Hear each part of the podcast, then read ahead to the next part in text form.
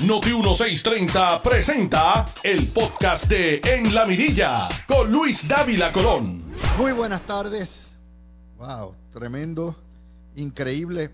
Empezamos un 20 de agosto esta reedición, relanzamiento de La Mirilla y ya estamos encampanados aquí en nuestro casi tercer mes de operaciones. Gracias a todos por sintonizarnos y por hacer el mediodía una costumbre donde usted prende su radio, no importa dónde esté, prende su móvil y lo pone en notiuno.com o si está en su tableta o su computadora, en lo que almuerza o hace sus tareas, nos pone por Facebook en Noti1 o también nos pone por Facebook a L. Dávila Colón. Ya es una costumbre de estas dos horas donde les informamos y les ayudamos a más o menos entender la realidad. Colapsó la huelga de cinco semanas de los comunistas en la Universidad de Puerto Rico. Colapsó por su propio peso. Primero, los estudiantes y la gente está harta de 40 años de huelgas y paros que lo único que hacen es daño al estudiante que paga. Hay una fatiga con actos revolucionarios que conducen a nada.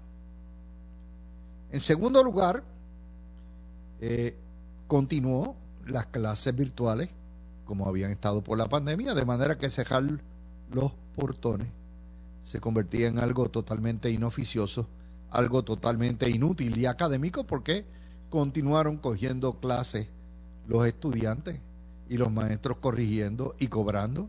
Por lo tanto, la huelga se lo hicieron ellos mismos. Esto obviamente una huelga política, parte de la estrategia de tumbar un gobierno, parte de la estrategia de jorobar.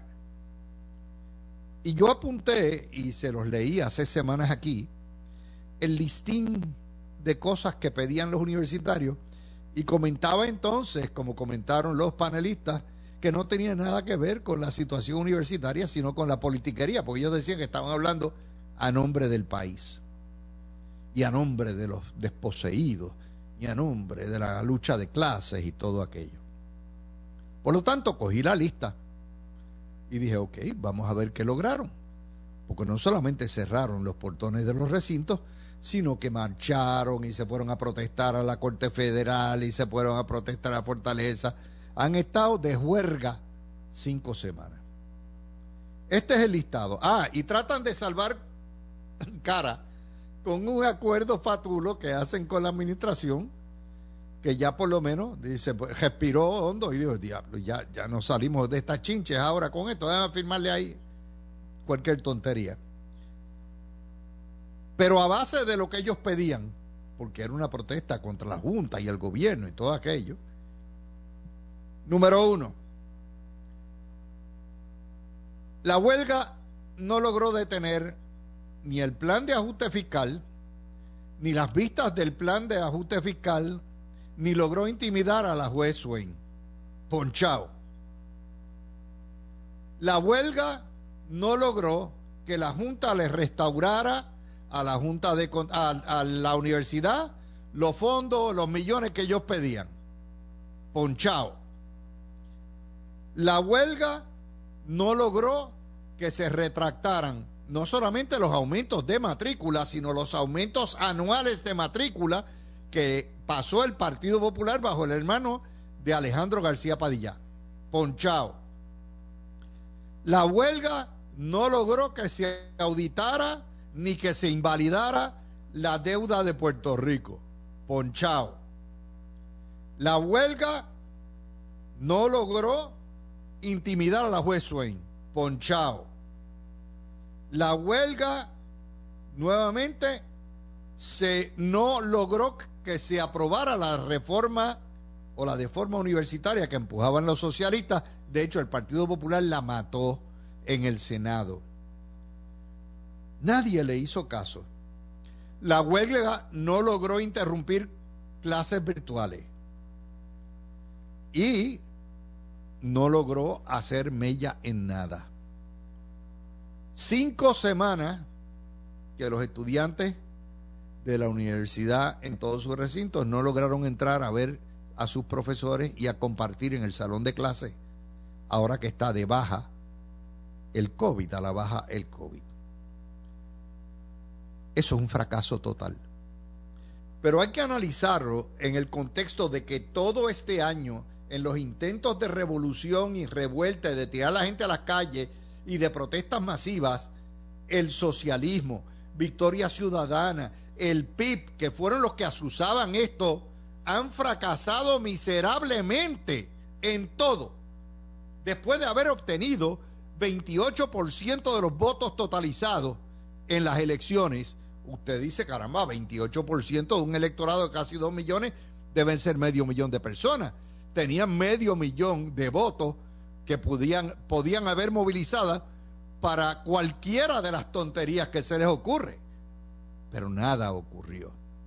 De manera que el fracaso estudia, la huelga estudiantil no es un fracaso de los estudiantes que los usan de mingo en esto. Es un fracaso estrepitoso de Juan Dalmau, de María de Lourdes Santiago, de Victoria Ciudadano, de Bernabe y de todos los socialistas que han tenido la universidad de rechochete durante 40 años y que la han convertido en la gran letrina nacional que se ha convertido en términos de calidad educativa.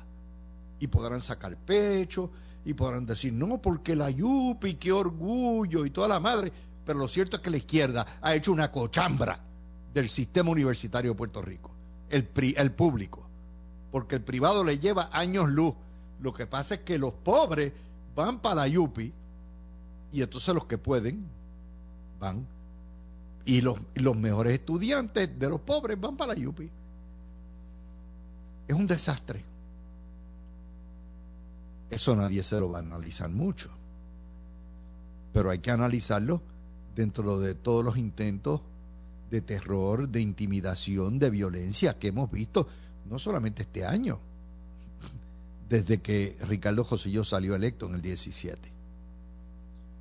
Así que ese es el primer análisis que le hacemos. El segundo análisis tiene que ver que debió haber sido la portada del Nuevo Día, pero no fue porque el Nuevo Día alcahuetea a la Junta de Control Fiscal, por lo tanto no puede sacar grandes escándalos de la Junta de Control Fiscal. Y ahora, que las acciones de Luma, las acciones políticas, las acciones de opinión pública, de reputación están por el piso, entonces por lo menos pusieron esto. Los asesores espirituales de la Junta, la firma McKinsey, McKinsey, que se ha llevado millones y que son los idiotas que tiran los números para decir aquí hay que apretar aquí, hay que recortar aquí, a todo lo que da. La firma consultora de la Junta de Control Fiscal ha tenido un grave conflicto de interés todos estos seis años. Porque desde tiempo inmemorial tuvo como cliente a la firma codueña de Luma Quantum Services, una de dos matrices de Luma. Es decir, jugaban para el equipo ofensivo y jugaban para el equipo defensivo. Picheaban, cacheaban, bateaban y arbitriaban a la misma vez. Desde el año 17, nos dicen aquí, ¿cuántas services admite que le dio, que le había asignado tareas a McKinsey para asegurar sobre, asesorar sobre varios proyectos sobre datos de mercado. Hello, datos de mercado. Usted dice, ¿qué diablo significa eso? ¿Cuántos clientes tiene? ¿Cómo cobran? ¿Cómo los expluman? ¿Qué maneras hay para explumarlos? ¿Cuánto va a crecer ese mercado? ¿Qué maneras hay? Todo eso. Y planificación de sucesión gerencial. O sea, sucesión gerencial significa cambio de una empresa por otra para que maneje los asuntos de otros. Pero Quantum, como los cogieron con las manos en la masa, dicen, no, eh, yo nunca, nunca les asignamos nada sobre Puerto Rico. Nunca. De manera que en el año 17, y de esto no tiene nada que ver el gobierno de Puerto Rico, ni el Partido Popular, ni el PNP, esto es la Junta, McKinsey y Quantum. ¿ah? McKinsey, la Junta le encomendó desde el 17 a McKinsey trabajar la quiebra de energía eléctrica antes de que apareciera Luma ya los asesores de Quantum, que es dueño de Luma, ya tenían la cuchara metida dentro de energía eléctrica, mirando lo que es información privilegiada, mirando los clientes, mirando cómo las bonificaciones, mirando todo y asesorando a la Junta de Control Fiscal, que supuestamente representa al pueblo de Puerto Rico, sobre la quiebra de la energía eléctrica. Por esa razón, ahora entendemos por qué fue que pidieron y pusieron como condición el que Puerto Rico entregara la gerencia y la administración de energía eléctrica, se la quitara a los políticos y a la UTIER y se le entregara a una privatizadora. ¿Y quién era la privatizadora? Guess what? Luma, el engendro, la criatura. No es bastardo. Este es el hijo legítimo completamente con los papeles. Está registrado ¿ah? en el completito de Quantum. Esa es lo que pasó. Entonces dice la Junta, no, no, no, nosotros hicimos claro que McKinsey no intervino en nada de esto porque ellos se inhibieron. Este es, se inhibieron para tener información y, y conocer información interna privilegiada, no hay que inhibirse para nada en nada. Los ojos ven y copian. Ese cuento que nos quieren hacer de que todo esto ha sido risueño, transparente, este es. Y si bien es cierto que yo he objetado la administración de energía eléctrica por décadas por los politiqueros y por los politiqueros de la UTIER, no es menos cierto que no tengo por qué defender para nada las indecencias y las inmundicias que se hacen en la Junta de Control Fiscal y en Luma. Esa es la situación. Miren el time frame, miren la cronología. Desde el 17 es, ya el 17 la Junta tenía seis meses de creada.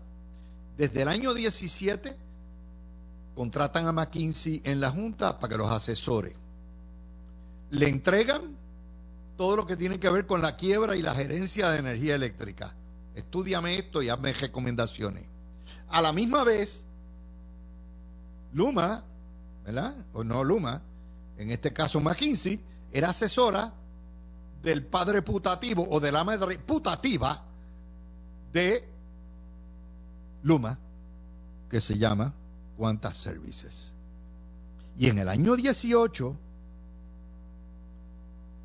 mientras se hacían los concursos de privatización, es decir, mientras se preparaban las propuestas, los pliegos, cuáles eran los requisitos para privatizar en el año 18 y 19, que supuestamente estaba a cargo de la APP, que es una entidad del Estado, pero asesorada y bajo la dirección, supervisión y aprobación de la Junta de Control Fiscal, que a la misma vez estaba asesorada por McKinsey en cuanto a todos los asuntos relativos a la privatización de EEE. E e.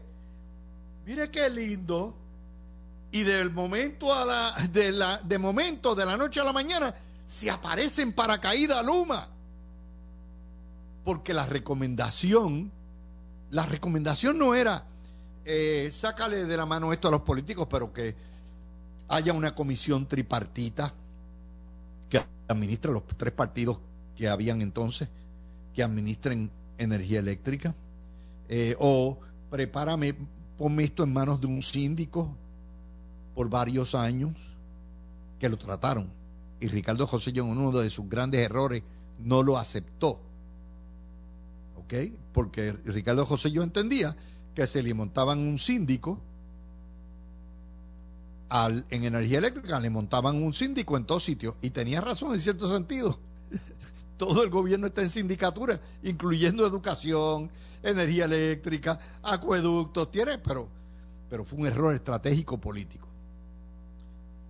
Así que la Junta de Control Fiscal y McKinsey picheaban, cacheaban, arbitraban, bateaban ellos mismos.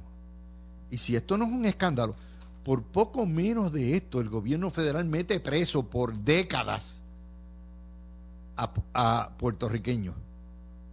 Por poco menos de esto. Pero no hay nada. Pasa con ficha completamente. Y yo le agradezco al Nuevo Día que, lo publicaran en la página 10. Esto es una historia de José Delgado y Joan Isabel González. El que tenga Joan Isabel la mano ahí metida ya me da garantía de que hay legitimidad en la nota. Pero no lo portadiaron. Si hubiera sido un gobierno, ¿verdad? PNP, el que hubiera, en vez de la Junta, si el que hubiera estado a cargo de toda esta charada se hubiera llamado Ricardo Joselló, lo pelan como guineo. No le pueden echar la culpa a Pierluisi porque ya, ya todos esos topos estaban jugados, ya todas las barajas estaban y todas las fichas puestas en el tablero cuando llegó Pierluisi. Ah, podrán decir, ah, Pierluisi era abogado, pero no era abogado en cuanto a esto. Así que eso es un escándalo de proporciones mayores, mi gente.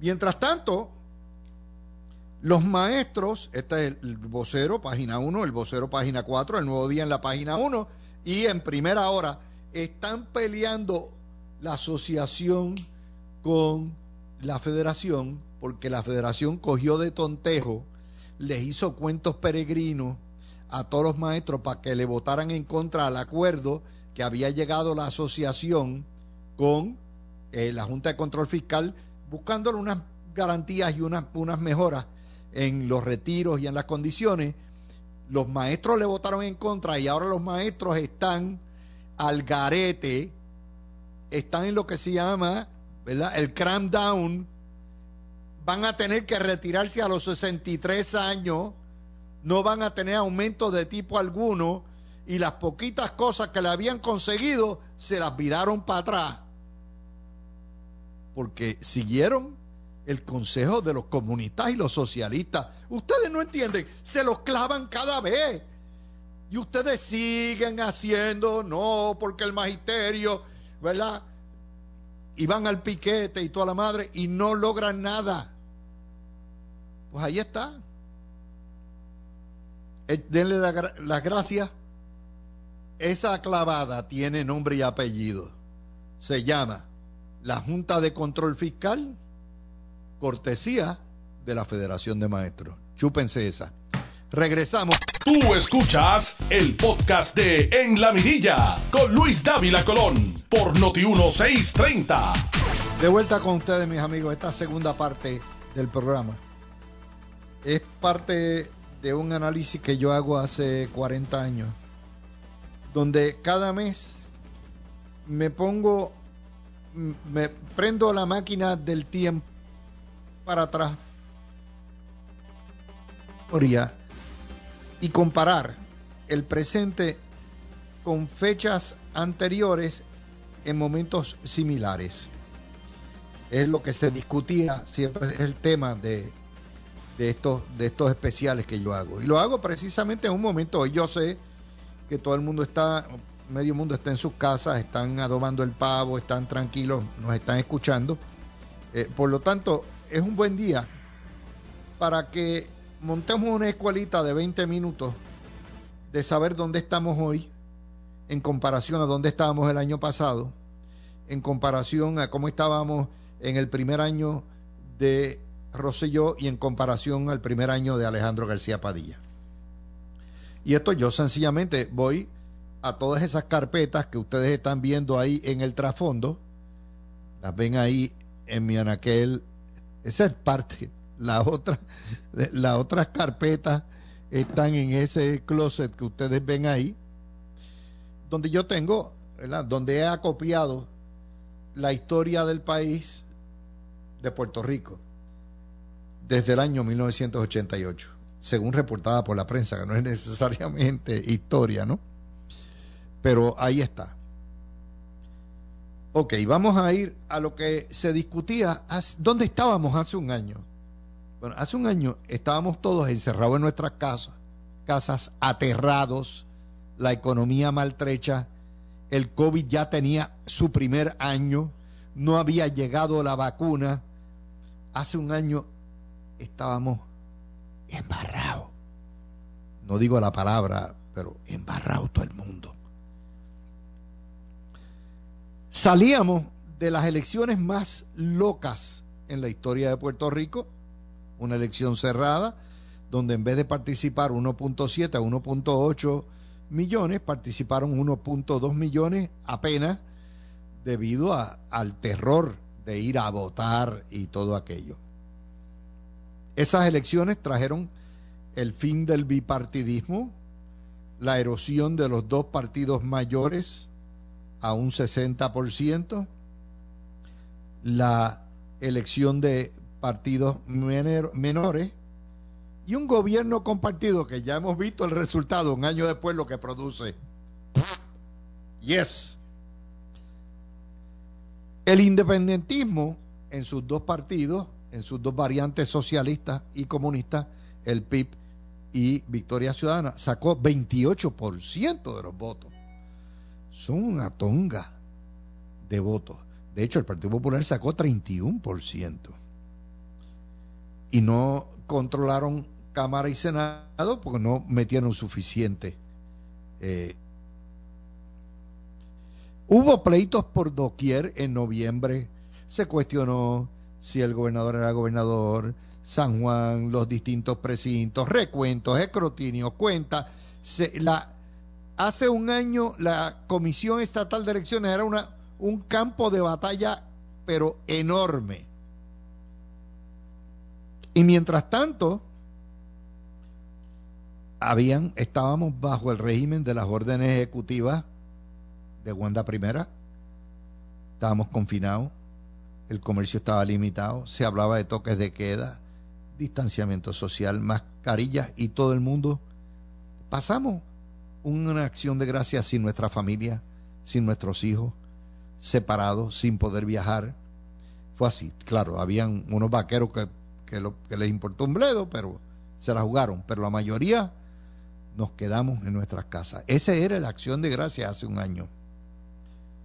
Mientras tanto, en Estados Unidos, Biden había ganado por 7 millones de votos y por una pela en el colegio electoral, pero Trump decía que, que no, que se la robó y todavía sigue diciendo.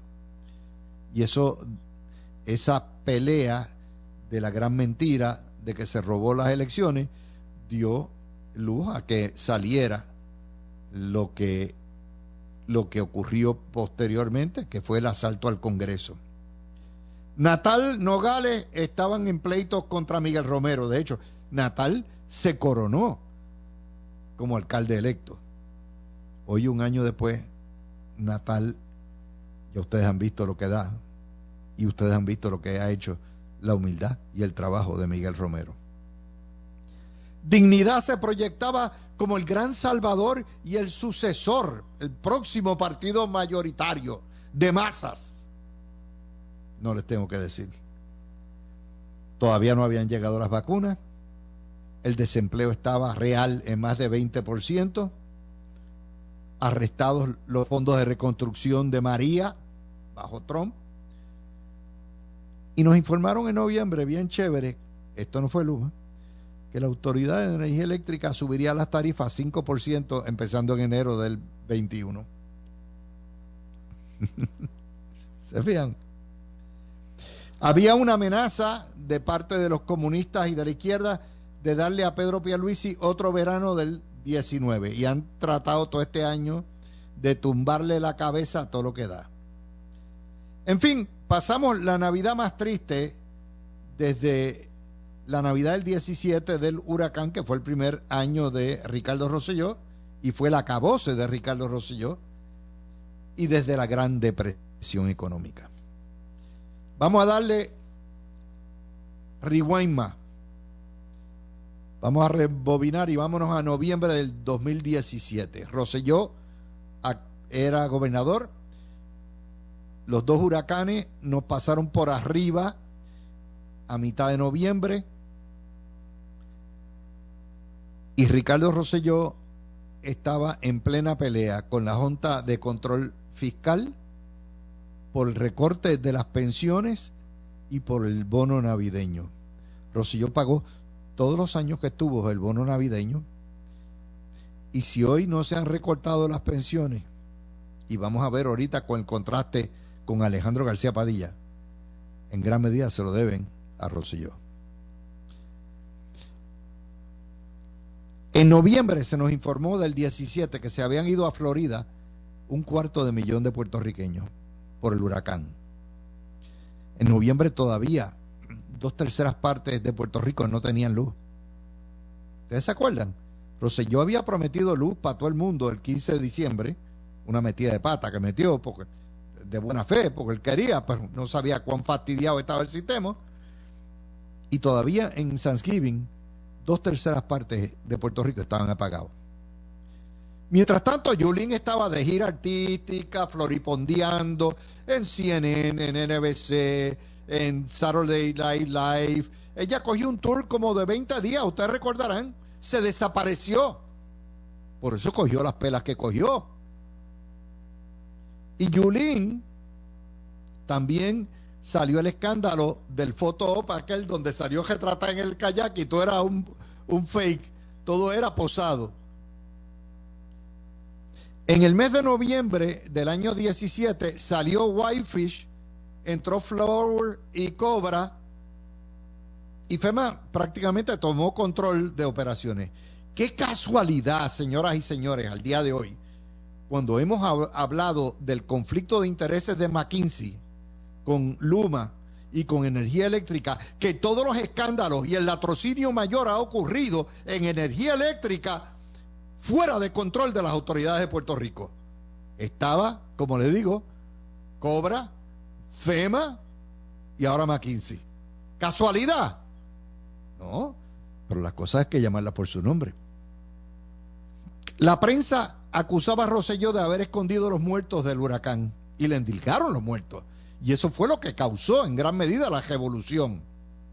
Porque la gente es tan tonta que se creyó que los muertos que causó el huracán por luego que tumbó el sistema eléctrico eran culpa de Rosselló. Los economistas hace cuatro años aseguraban que tomaría 20 años recuperar del huracán. Y en acción de gracias se dio el blue flu de la policía. ¿Ustedes recuerdan? por el enfermito. Eh, en acción de gracias porque no le pagaron no le, la Junta no autorizaba el pago de las horas extras, igual que ahora, con los retiros. La jueza Swain le dijo a los abogados de izquierda que representaban un tier y todo eso, no a la auditoría y no a invalidar la deuda. Y Roselló estaba a palo limpio y a palo limpio también con él Jennifer González. Sin embargo, el gobernador Rosselló entonces mandó una carta donde hizo una relación de 80, que necesitaba Puerto Rico 84 mil millones de dólares para recuperar, restaurar. Bueno, pues terminaron dándonos entre eso, los terremotos y la pandemia, en vez de 94 mil millones de dólares, nos dieron 82 mil millones.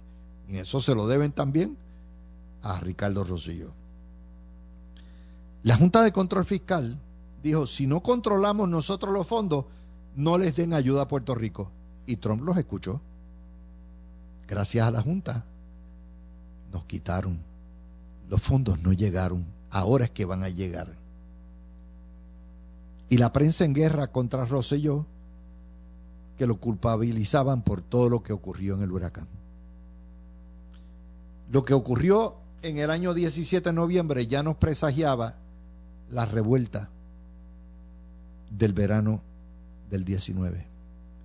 Ahí estaban todos los elementos de por qué colapsó el gobierno de Rosselló y por qué el comunismo y la prensa tuvieron éxito en tumbarlo. Nada más de repasar noviembre. Pero qué distinta es la historia, ¿verdad? Qué distinta es cuando la podemos ver cuatro años después y decir, adiós, nos cogieron de tontejo en esta.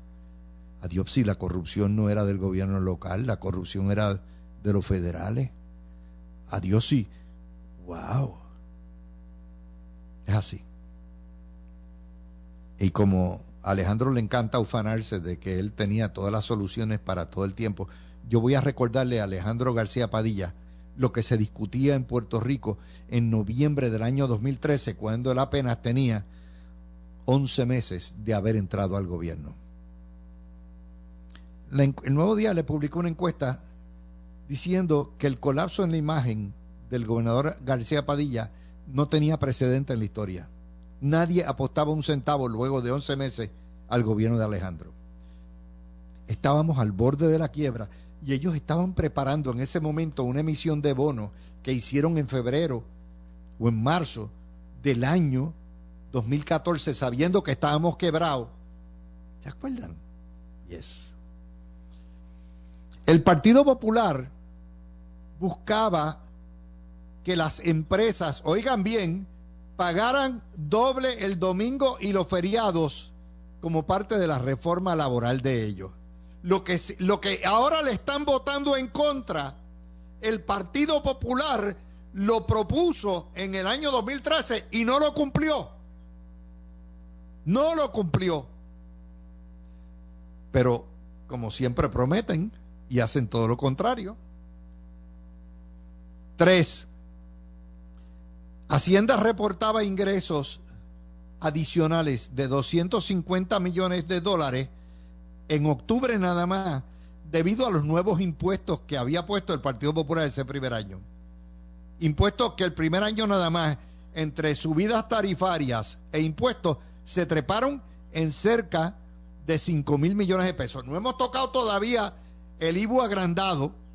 El IBU agrandado representa una clavada de 1.200 millones extra por año de allá para acá.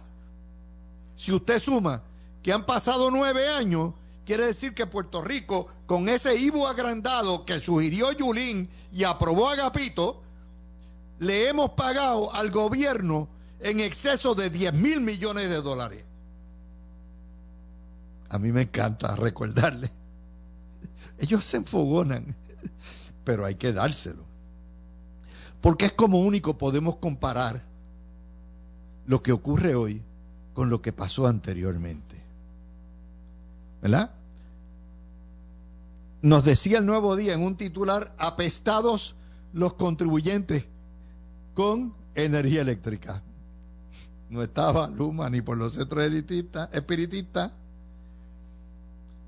El Partido Popular se opuso a un aumento a los maestros. No solamente se opuso a un aumento de los maestros, sino que encima de eso mandó dos retirazos que los viró patas arriba. De manera que cuando la Junta coge y pela a los maestros ahora en esta etapa, no nos olvidemos que fue el Partido Popular el que le dio tres clavadas a los maestros durante la época de Alejandro García Padilla. Las quiebras aumentaron 4% en 10 meses. Es el único año que aumentaron las quiebras en los últimos 11. El Washington Post decía que la crisis y la casi quiebra de Puerto Rico, que ya se veía venir, estaba atada al estatus y a la falta de poder político. Qué interesante, ¿verdad? Atada al estatus y a la falta de poder político. Y además de eso, déjeme ver si, eh, si estamos, estamos en el aire. Además de eso, fíjense todas las cosas que ocurrieron. La legislatura popular estaba estudiando una convención constituyente. La prometieron también como la prometieron en el año 2001 y no la produjeron. Y ahora están que le dan a ustedes nuevamente, le dan nuevamente a ustedes la promesa de la Asamblea Constituyente que tiene Alexandria Ocasio Cortés y Nidia Velázquez. Es el cuento de nunca acabar, señoras y señores. Es el cuento de nunca acabar. Y ahí estamos. nuevamente el cuento de nunca acabar. Pero, pero nadie le va a recordar eso. Nadie le va a recordar a ustedes que el Partido Popular les prometió en el 2001 la Asamblea Constituyente y fracasó, no lo hizo.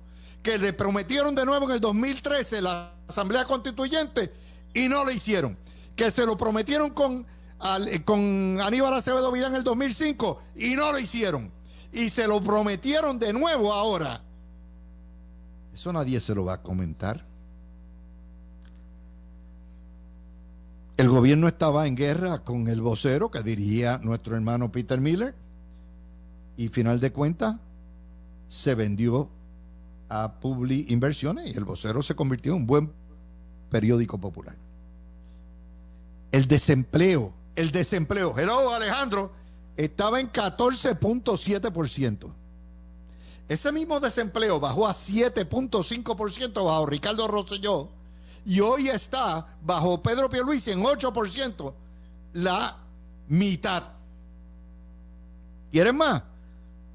Yulín legalizó la unión SP, la, la madre S que tienen, SPT o como se llame, o la sello, yo no sé cuáles, tienen todos nombres, que fue la que le pagó las campañas a ella y a Victoria Ciudadana. Puerto Rico estaba en la víspera de la quiebra, pero esta les va a encantar. Ustedes saben que tenemos un alboroto, los, periódicos y los periodistas populares están en alboroto porque hay 500 muertos 500 asesinatos. Y matan a 14 en un momento. Y dicen, wow, esto es inusitado. Los remito al periódico El Vocero, página 12. Ya había cambiado de mano el vocero. Del 25 de noviembre del año 2013. 806 asesinatos el primer año de Agapito hasta noviembre 25. Hoy es 500. En el mes de octubre del año 2013 hubo 90 asesinatos. En el mes de agosto del 2013, 95 asesinatos. Y Alejandro tenía que cambiar un jerebo de mulas para traer a Jane Tuller. ¿Se acuerdan que lo trajeron a Jane Tuller de Nueva York? Ni Diabela que lo recomendó para que este es el genio que va a resolver el problema de la criminalidad en Puerto Rico. Y habían, by the way, 18 feminicidios. Usted había escuchado a la feminista gritar, tirarse a todo lo que da con Alejandro. Eso es lo que se discutía en noviembre del 2013. Sí, yo lo sé. Cada vez que yo abro de estas carpetas y les hablo de las noticias, yo sé que ustedes dicen, este tipo es un encordio. Sí, puedo ser un encordio, pero un encordio informativo. Oyes. Tú escuchaste el podcast de En la Mirilla con Luis Dávila Colón en Noti 1630.